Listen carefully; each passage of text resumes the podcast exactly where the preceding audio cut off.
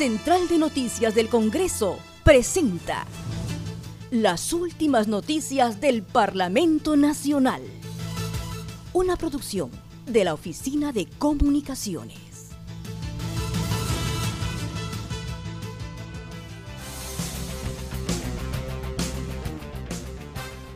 ¿Cómo están? Les saludan y suceda. Hoy es viernes 8 de mayo y estas son las principales noticias del Congreso de la República. Presidente del Congreso, Manuel Merino Vela, me exhorta al Ejecutivo a brindar apoyo presupuestal a las municipalidades para que continúen con la labor sanitaria. Y en este estado de emergencia, el AMPE ha remitido propuestas que le permitan, en primer lugar, poder garantizar el cumplimiento de sus funciones a la prestación de los servicios como son en este caso la limpieza pública, el recojo de residuos sólidos. El AMPE ha manifestado la necesidad de incluir a los trabajadores municipales en el protocolo obligatorio para que el MINSA pueda proveer y los someta periódicamente a pruebas moleculares y sean parte esencial de trabajar de una manera articulada.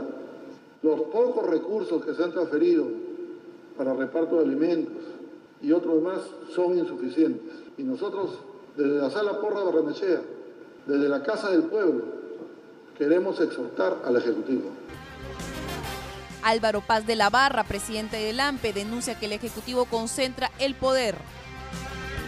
Una de las recientes conquistas sociales ha sido la descentralización, pero lamentablemente advertimos que de manera inconsciente el gobierno nacional está concentrando el poder pero la verticalidad mediante la cual se han ido manejando las estrategias de cara a la lucha y a la contención del COVID-19, lamentablemente no están dando los frutos que la población y lo que todas las autoridades hemos esperado. Es por eso que desde acá saludo al Congreso de la República que día a día a pulso se viene ganando esa legitimidad.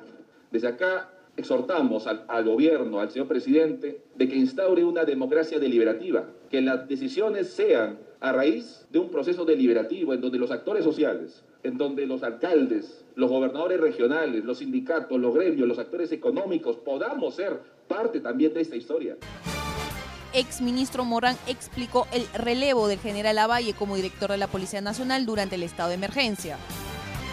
En la sesión de la Comisión de Fiscalización, el ex titular del Ministerio del Interior, Carlos Morán, explicó que la salida del general Lavalle como director de la Policía Nacional se debió a una estrategia política que buscaba un dinamismo diferente y no por las denuncias de actos de corrupción. Añadió que las denuncias de actos de corrupción fue derivada en su momento a la Secretaría de Integridad para las indagaciones pertinentes. Finalizó que su salida no se debió a dichas denuncias. Comisión de la Mujer tomará acciones ante incremento de violencia familiar durante el estado de emergencia. Ministra de la Mujer Gloria Montenegro solicitó reprogramar su participación para el próximo martes.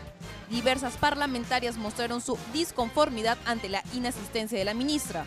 Denunciaron que no obtienen respuestas solicitadas a la titular del sector de la mujer y poblaciones vulnerables sobre el incremento de violencia contra la mujer en la coyuntura de emergencia sanitaria por el COVID-19. La presidenta de la comisión, Carolina Lizárraga, exhortará al titular del Parlamento Nacional para instalar la mesa parlamentaria de mujer, instancia necesaria donde se puede tratar el incremento de casos de violencia familiar.